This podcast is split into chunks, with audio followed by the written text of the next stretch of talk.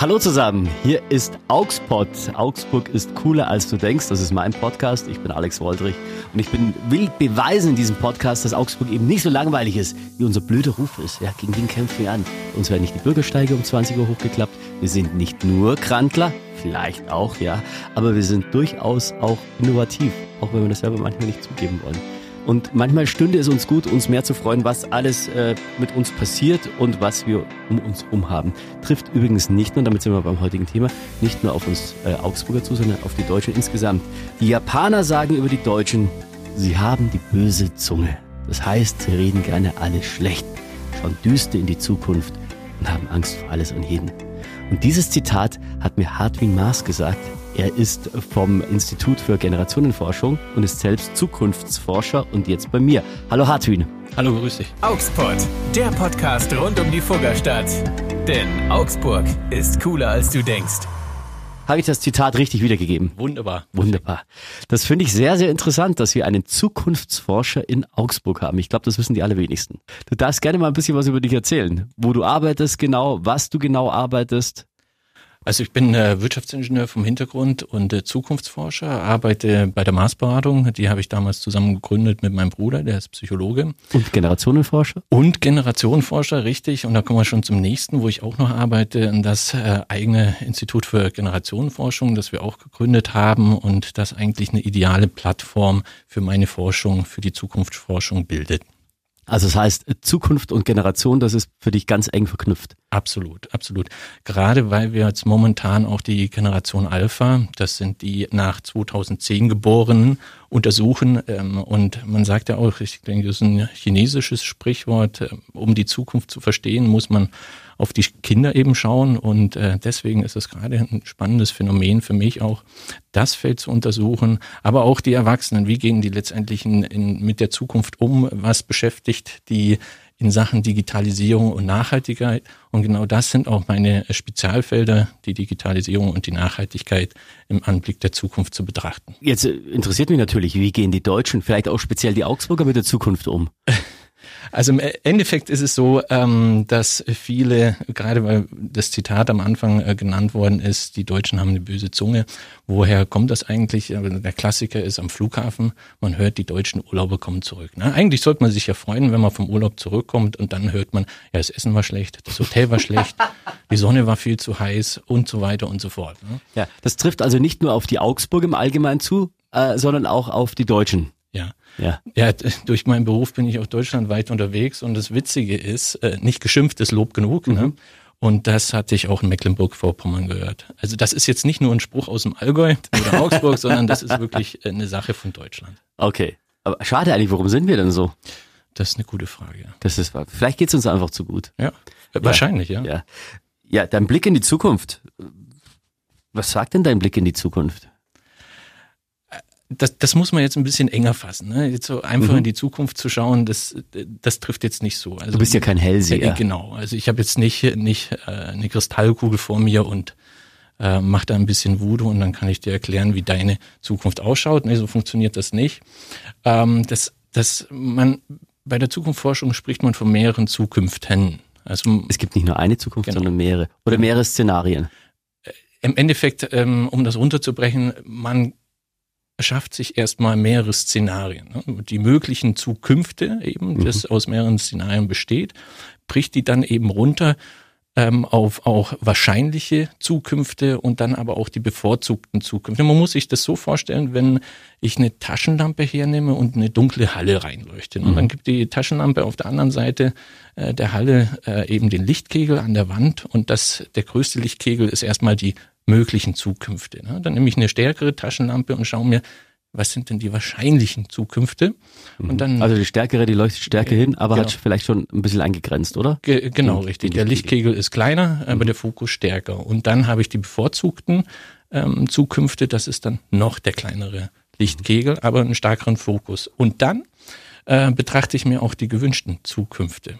Ne, das, das ist jetzt eine Schnittmenge aus den drei Zukünfte. Also was sozusagen. ich mir Schrägstrich, was sich die Gesellschaft für die Zukunft wünscht, was für uns am besten wäre. Genau, richtig. Okay, und du vergleichst dann, was möglich ist und was am besten wäre. nee, äh, also ohne das jetzt zu werten, also wir, wir werten der Zukunftsforschung nicht, sondern wir sagen, das ist äh, die wahrscheinlichste Zukunft und da kommt das Komplex jetzt dazu, ich muss das alles miteinander verknüpfen. Also wenn wir jetzt zum Beispiel das Feld Mobilität hernehmen, mhm. dann nehme ich da die Schlüsselfaktoren heraus und sage, was sind denn eigentlich die entscheidenden Fragen der Mobilität für die Zukunft? Genau. Mhm. Und lege dann auch Wahrscheinlichkeiten dahinter. Also es ist auch mit sehr viel Statistik und, und äh, Datenmanagement zu tun, ähm, aber auch in Experteninterviews, da kriege ich auch sehr viel hinaus. Also gerade die Treiber der Wirtschaft, die Treiber der Politik etc., ähm, die nehme ich äh, in Experteninterviews heran. Und jetzt kommt der entscheidende Punkt, ich muss die verschiedenen Szenarien verknüpfen. Ich darf jetzt nicht nur auf ein Szenario blicken, also nicht nur die Mobilität an sich für, äh, anschauen, weil sonst habe ich äh, eine Fehldiagnose. Also ich muss das alles miteinander verknüpfen. Mhm. Ja. Mhm. Ich denke ganz gerade, ich versuche es gerade für alle einzuordnen, die bisschen Laien sind. Ja. Ganz ein plattes Beispiel. Ich habe vor kurzem mit meinem Sohn angeschaut, zurück in die Zukunft. Mhm. Und beim zweiten Teil sind die in der Zukunft tatsächlich. Und da fliegen die alle mit den Autos rum. Also die Autos haben zwar Reifen kurz zum Kurzfahren, aber dann starten die und fliegen rum. Auch das Hoverboard hat keine Reifen, sondern fliegt. Das war der Blickwinkel aus dem Jahr 85 ins Jahr 2015 und wir haben gedacht, 30 Jahre später können wir alle mit unseren Autos fliegen. Das ist ja eine Vorstellung, eine Wunschvorstellung ja. vielleicht. Und du äh, siehst aber den Vergleich Wunschvorstellung, äh, Expertenmeinung und was tatsächlich möglich ist. Genau. Okay. Was ist denn tatsächlich möglich? was sagen denn Experten? Was ist, wie werden wir in, in Zukunft Mobilität erleben? Also ähm, das das Fahrzeug an sich gar nicht mehr relevant ist, sondern das ist eher der Innenraum. Das ist jetzt, ich will von A nach B kommen. Da haben wir ja die Schlüsselfaktoren. Es mhm. soll schnell, sicher mhm. und gemütlich sein. Es geht gar nicht mehr um das Fahren an sich, sondern dass ich während des Transportes was erledigen kann. Also ist Auto gar kein Statussymbol mehr? Nein.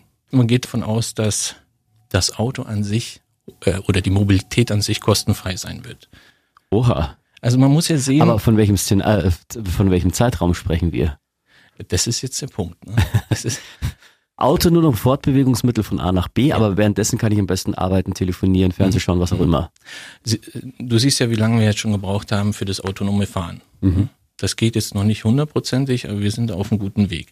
Und wir sehen auch, 96 Prozent steht mein Auto eigentlich auf dem Parkplatz. Mhm. Das heißt, das wird gar nicht genutzt. Also haben wir hier eine riesen Verschwendung an Ressourcen. Mhm. Und deswegen ist es eigentlich, was ist das Grund, Prinzip der Mobilität von A nach B zu kommen und das möglichst schnell und sicher.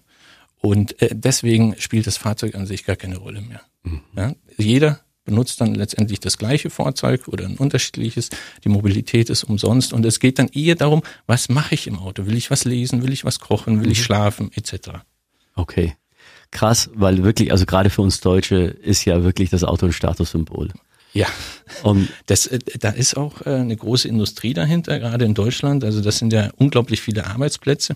Da wird es einen ziemlichen Shift geben. Da ist, haben Sie jetzt auch gemerkt, die Industrie, dass sie da eben Gas geben müssen, im wahrsten Sinne des Wortes.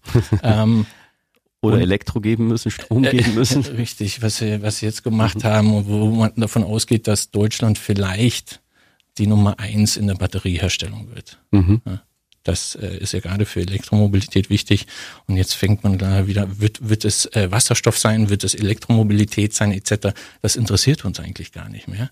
Es geht eigentlich. Okay, aber das ist, sind ja gerade diese Knackpunkte, wenn man sagt, kaufe ich mir jetzt ein E-Auto, naja, aber die Herstellung dieser ganzen äh, Akkus und so und dann wieder der Abbau und da, da überlegt man sich noch, äh, die Energiebilanz, äh, steht die im Verhältnis ja. oder nicht? Und du sagst, es spielt eigentlich schon gar keine Rolle mehr. Ja, in, für die Zukunftsforschung spielt das gar keine Rolle mehr. Und da hat man sich vor 50 Jahren mit beschäftigt, ne, jetzt ja. grob gesagt. Und jetzt geht es wirklich darum, äh, die, der Schlüsselfaktor Mobilität. Ne? Wie gestalte ich den? Wie wird denn 2100 ausschauen?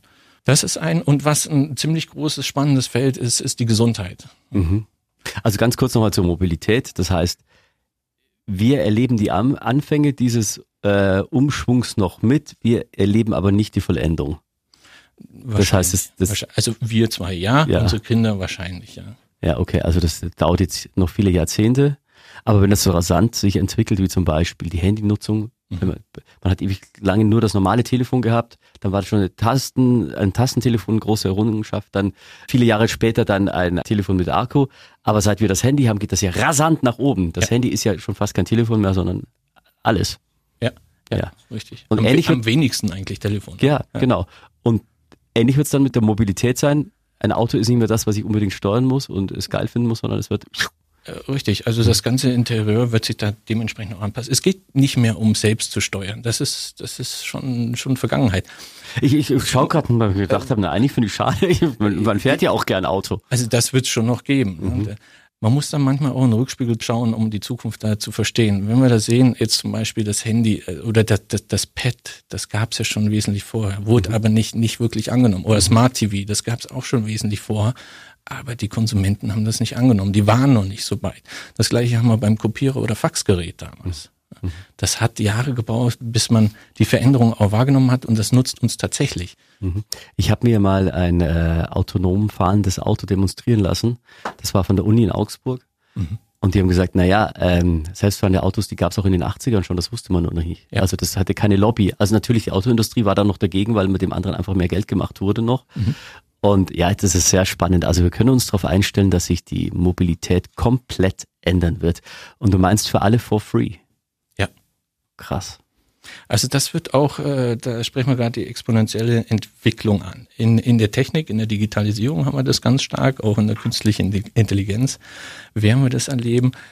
Die Technik steigt exponentiell an, die Preise sinken exponentiell. Ich erinnere mich, Mitte, Ende der 90er, als die ganzen Handyshops plötzlich floriert sind und ja. rauskamen und jeder konnte sich ein sündhaft teures Handy kaufen. Gut, die Handys sind aktuell auch noch teuer.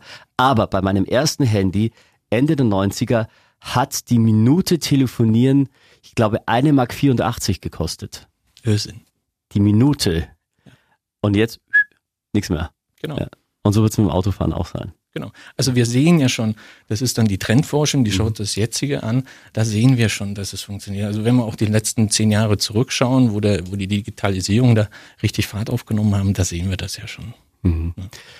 Dann hast du einen zweiten Punkt angesprochen. Nachhaltigkeit, Gesundheit. Richtig. Also Gesundheit, ähm, da geht's hin zur äh, Unsterblichkeit. Also wir sehr stark in der Genforschung. Also man geht davon aus, dass meine Kinder, die sind jetzt äh, also sechs und eins ist erst vor paar Wochen geboren worden. Herzlichen Glückwunsch. äh, Alles Gute für die Zukunft. Danke. Äh, dass die äh, mindestens 100 Jahre alt werden. Mhm. Davon geht man jetzt schon aus. Wahnsinn, ja schade für die Kinder, dass die im Verhältnis zu uns ihre Eltern gar nicht so lange erleben. Weil das ja immer mehr auseinanderdriftet. Ja. Das heißt aber, die Kinder müssen dann, na, früher selbstständig müssen sie auch nicht sein, sie leben halt einfach nur länger. Ja. Es wird einfach nur anders. Ja. Ähm, aber wird die Lebensqualität erhalten bleiben? Heißt das im Umkehrschluss, wenn es viele Menschen gibt, die sehr viel älter werden, dass es insgesamt aber weniger Menschen gibt, weil der Planet ja, ja immer voller wird?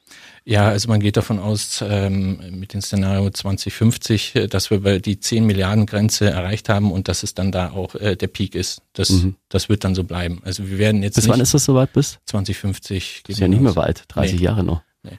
Aber da, da, da gibt es viele ähm, Szenarien, die sagen, ja, das, das geht äh, weiter nach oben, aber nein, wenn man sich das anschaut und die Entwicklung, je besser es einem Staat, ein Land geht, desto weniger äh, Kinder hat der letztendlich, oder desto weniger Kinder werden auch produziert. Ne? Also ist Deutschland ist ja eigentlich ein gutes Beispiel dafür. Richtig, wenn man richtig. Deutschland mit einem dritte Weltland vergleicht, genau. da ist ja die Geburtenrate ja, wie viel? 1,7 Kinder pro, pro Familie? Genau, jetzt ist es wieder auf 1,7. Vor ein paar Jahren waren es bei 1,5. Ja, jetzt kommt Corona dazu, da hat man viel Zeit und dann geht es wieder nach oben auf zwei wahrscheinlich. äh, ja, interessant, aber das heißt, eigentlich müssten die Politiker jetzt schon schalten, wenn sie sagen, okay, die Leute werden älter und älter. Man müsste jetzt schon anfangen, das komplette Rentensystem komplett über den Haufen zu werfen, weil das die Jungen für die Alten aufkommen, wird sich irgendwann keiner mehr leisten können. Naja, das wird gut, nicht das, funktionieren. Ja, gut, das weiß man aber auch schon seit 20 Jahren oder drei, sogar noch länger, dass das Rentensystem, das wir haben, nicht, nicht wirklich äh, zukunftsträchtig ist. Die Strukturen zu ändern ist wahrscheinlich nicht so einfach. Ja. Was ist die Alternative? Die Strukturen in den Behörden oder im, im Staat an sich, die, ähm, wie hat einer erst gesagt, ohne das Faxgerät wären wir aufgeschmissen.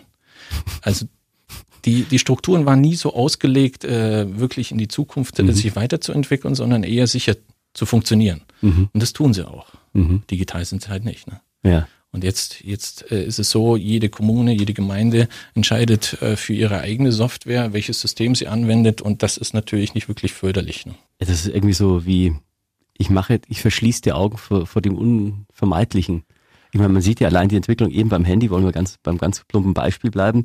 Äh, das Handy hat sich so rasant entwickelt, aber in der Behörde denkt man, naja, mit dem Faxgerät kommt man ganz gut rum. Ja. Ich habe hier, und das finde ich so erschreckend, das kann ich kurz mal einspielen, diese Aussage unserer, unserer Bundeskanzlerin trifft ja dementsprechend, was du sagst, dir eigentlich noch immer sehr, sehr gut zu. Das Internet ist für uns alle Neuland.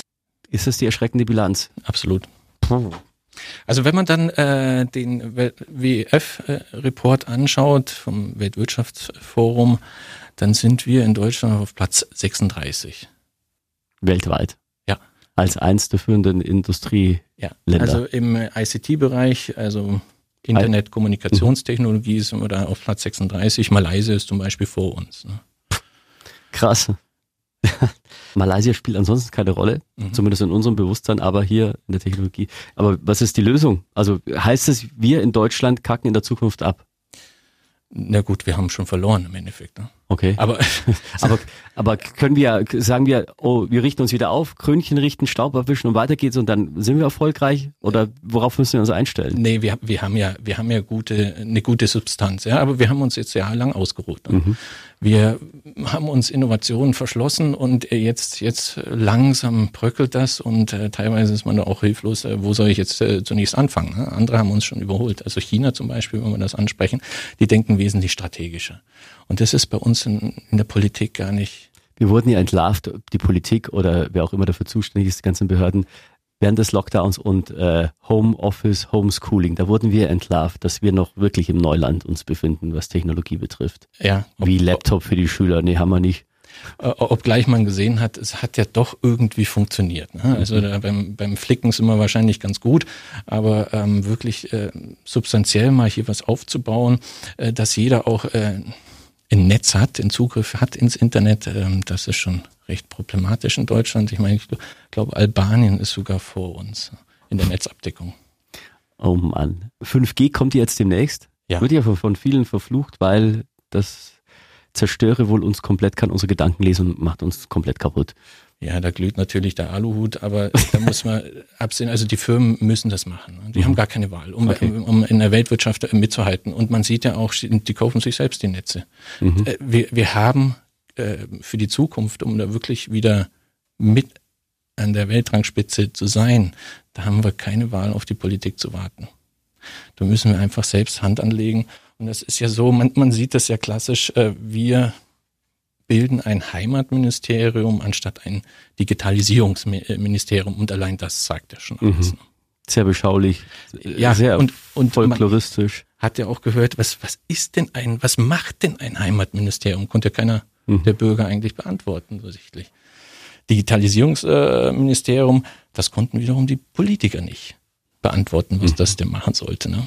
Das ist, hey, es gibt einem zu denken. Wie wird denn die Entwicklung des Handys sein? Was denkst du?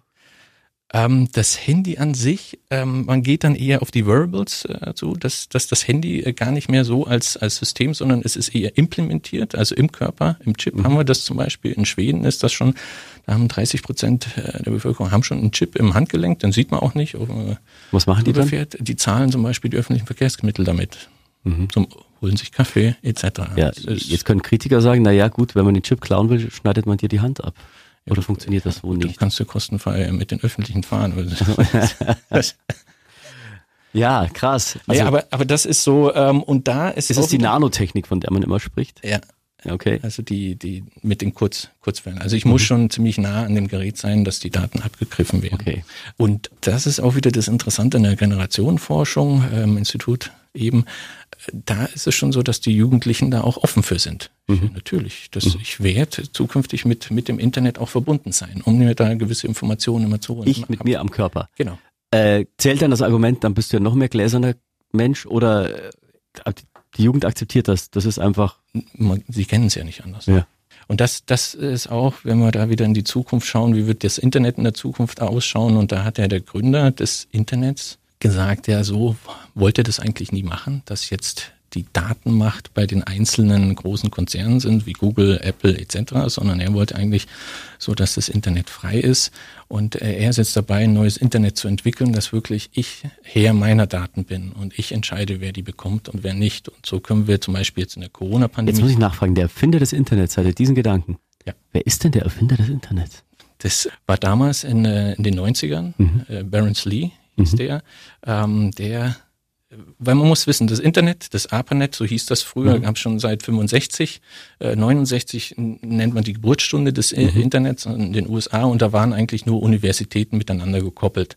Und dann hat man äh, nur letztendlich für äh, Daten, Forschungsergebnisse hin und her geschickt. Ja? Und er hat das eigentlich durch HTML-Codierung äh, möglich gemacht, dass ich auch mehr damit machen kann, dass ich mhm. auch Webseiten erstellen kann, dass ich auch mhm. E-Mails mhm. darüber verschicken kann. Ne?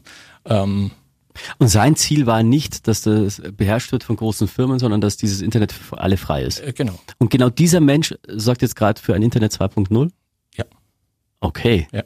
Also der ist noch fit, der ja, ist hier. Der ist noch recht fit, ja. Und macht er ein Parallel-Internet oder?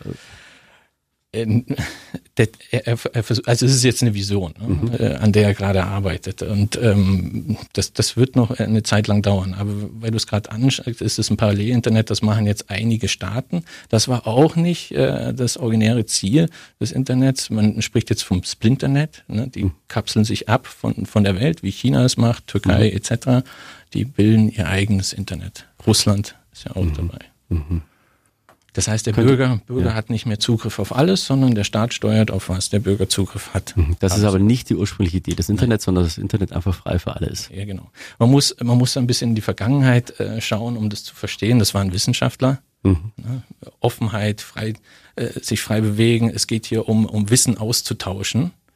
Ähm, die haben damals wenig bedacht, dass man ja auch sehr viel Schindluder mit dem Internet treiben kann. Ne? Ich kann das steuern, ich kann, ich kann auch äh, haten, ich kann auch äh, negative Sachen über Extremismus etc. Mhm. Das funktioniert auch sehr gut übers Internet, weil das Internet gibt jedem eine Stimme. Auch ungefiltert. Richtig. Ja. Und auch nicht mit Klarnamen. Ja. Auch gerne mal anonym. Ja, jetzt sagst du, dein, deine Hauptpunkte sind äh, Digitalisierung und Nachhaltigkeit. Was mich trotzdem natürlich interessiert bei einem Zukunftsforscher, ich weiß nicht, inwiefern du das beantworten kannst, wie wird es nach Corona weitergehen oder wie wird es mit Corona weitergehen, wie verändert das die Menschheit? Wie blicken wir mal drauf zurück?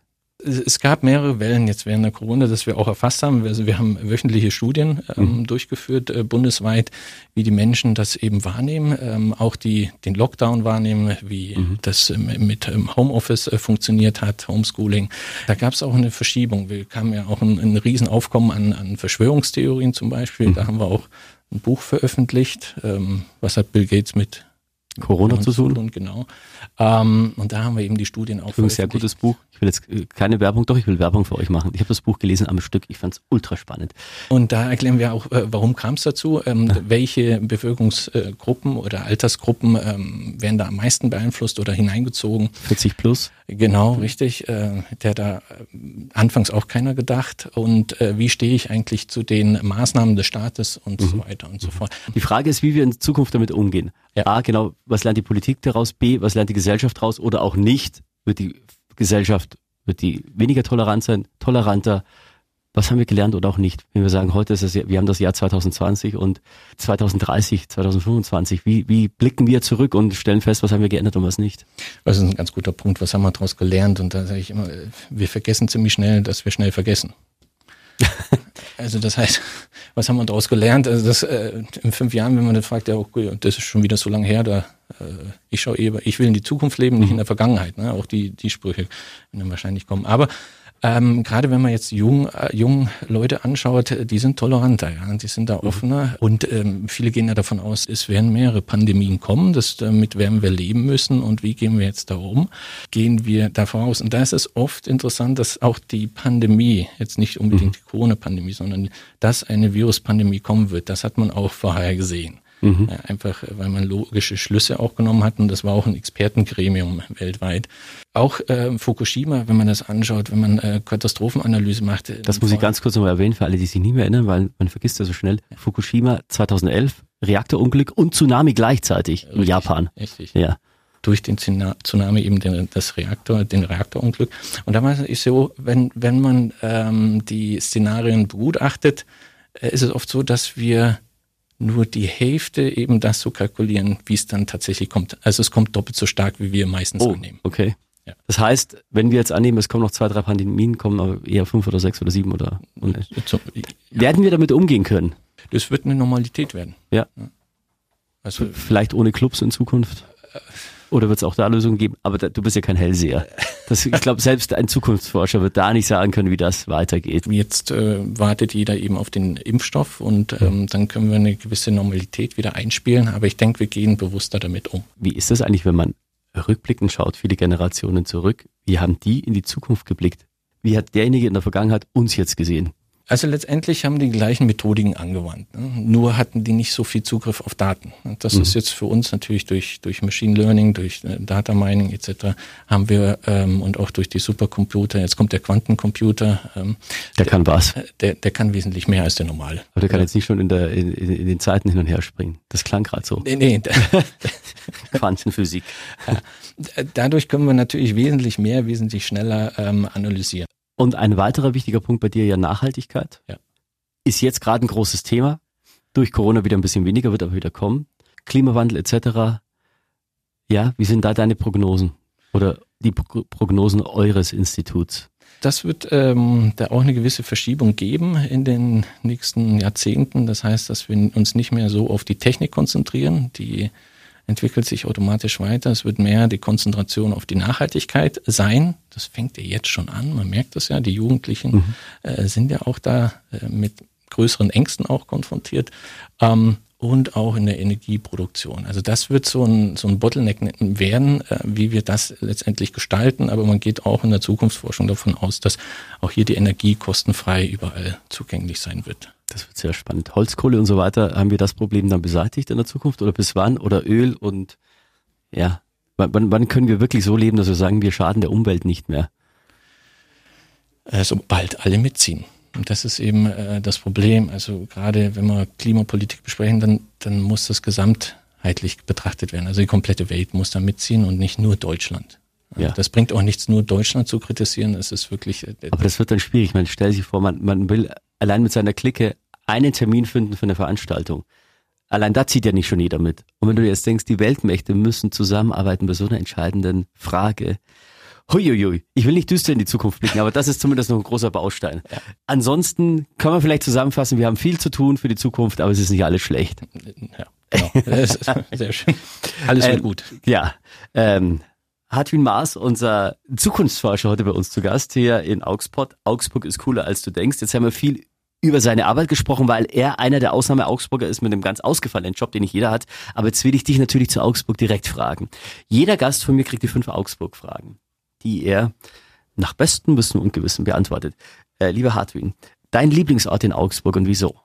Also da kommt mir gleich die, der, der Hofgarten äh, mhm. zum Beispiel, finde ich sehr entspannt. Das ist der beim Dom. Äh, genau, genau. Und äh, der, was ich da ganz witzig finde, ist die offene Bücherei, also mhm. Wissen für jeden, kostenfrei. Genau, also da muss man sagen, die steht im Bücherregal und da kann genau. jeder Bücher reinstecken und dort lassen oder aber auch mitnehmen, wenn ja. er sagt, hey, das finde ich cool, das nehme ich mit. Ja, ja, ja. soll es dann ne, wiederbringen, aber gut. ähm, das finde ich eigentlich ein ganz schöner Gedanke.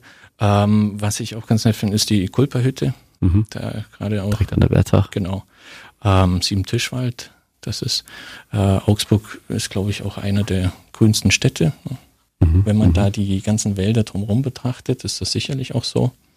Also, und Augsburg hat die, jetzt pass auf, wie, wie hat die Oberbürgermeisterin vor kurzem gesagt, größte Forstwirtschaft in Bayern oder so ähnlich. Wir haben auch in, oh, jetzt, wenn ich mich erinnern kann, auch in der Oberpfalz, glaube ich, haben wir auch tatsächlich noch Reviere, wir ja. Aus Augsburg, ja.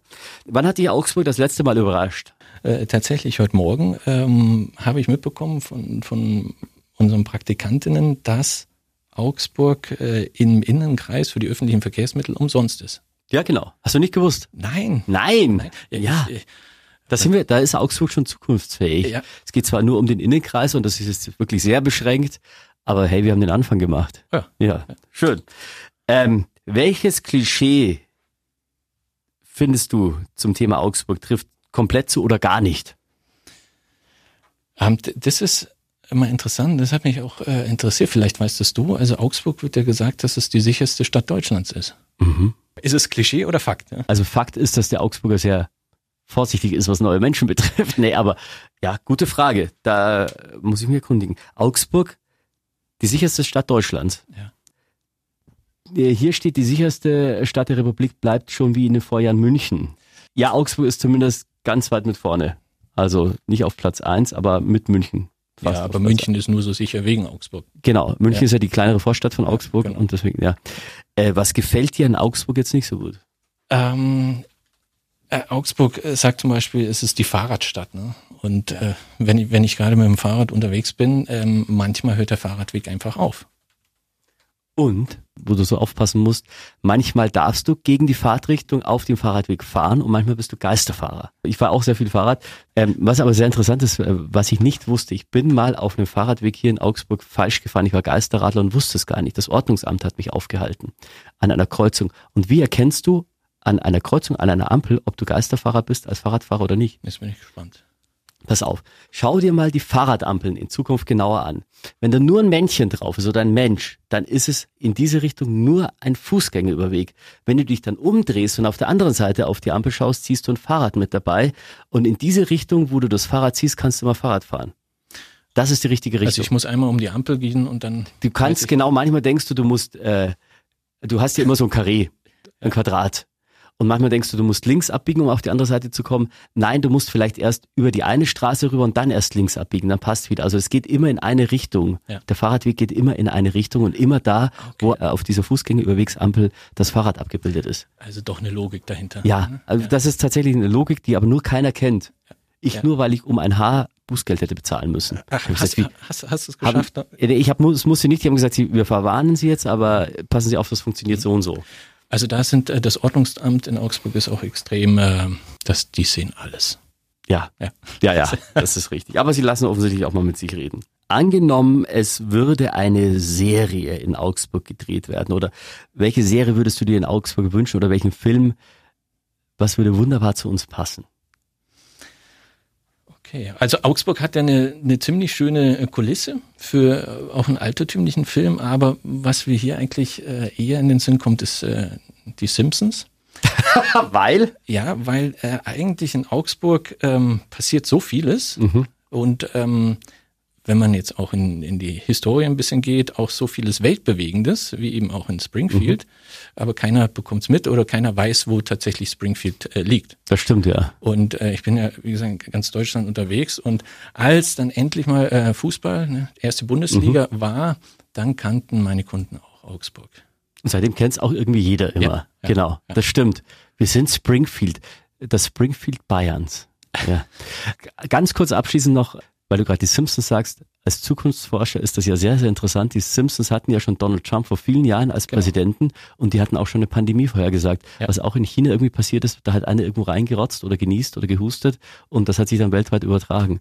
Was sagt man als Zukunftsforscher da, wenn man sagt, naja, gut, die Simpsons sind eigentlich die Glaskugel, die man bräuchte? Ja gut, also die, die Produzenten der Simpsons haben gute Zukunftsforscher. Offensichtlich. Also wenn dir der Job hier in Augsburg mal ausgeht, was du du zu tun hast. Hart wie ein Maß. Mein äh, Gast heute, der Zukunftsforscher vom Institut für Generationenforschung. Vielen, vielen Dank, dass du hier warst.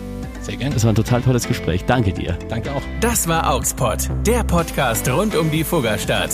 Denn Augsburg ist cooler als du denkst. Produziert von Radio Fantasy. Gastgeber Alex Woldrich. Wenn ihr auch mal dabei sein wollt, schreibt Alex eine Mail an augspot@fantasy.de.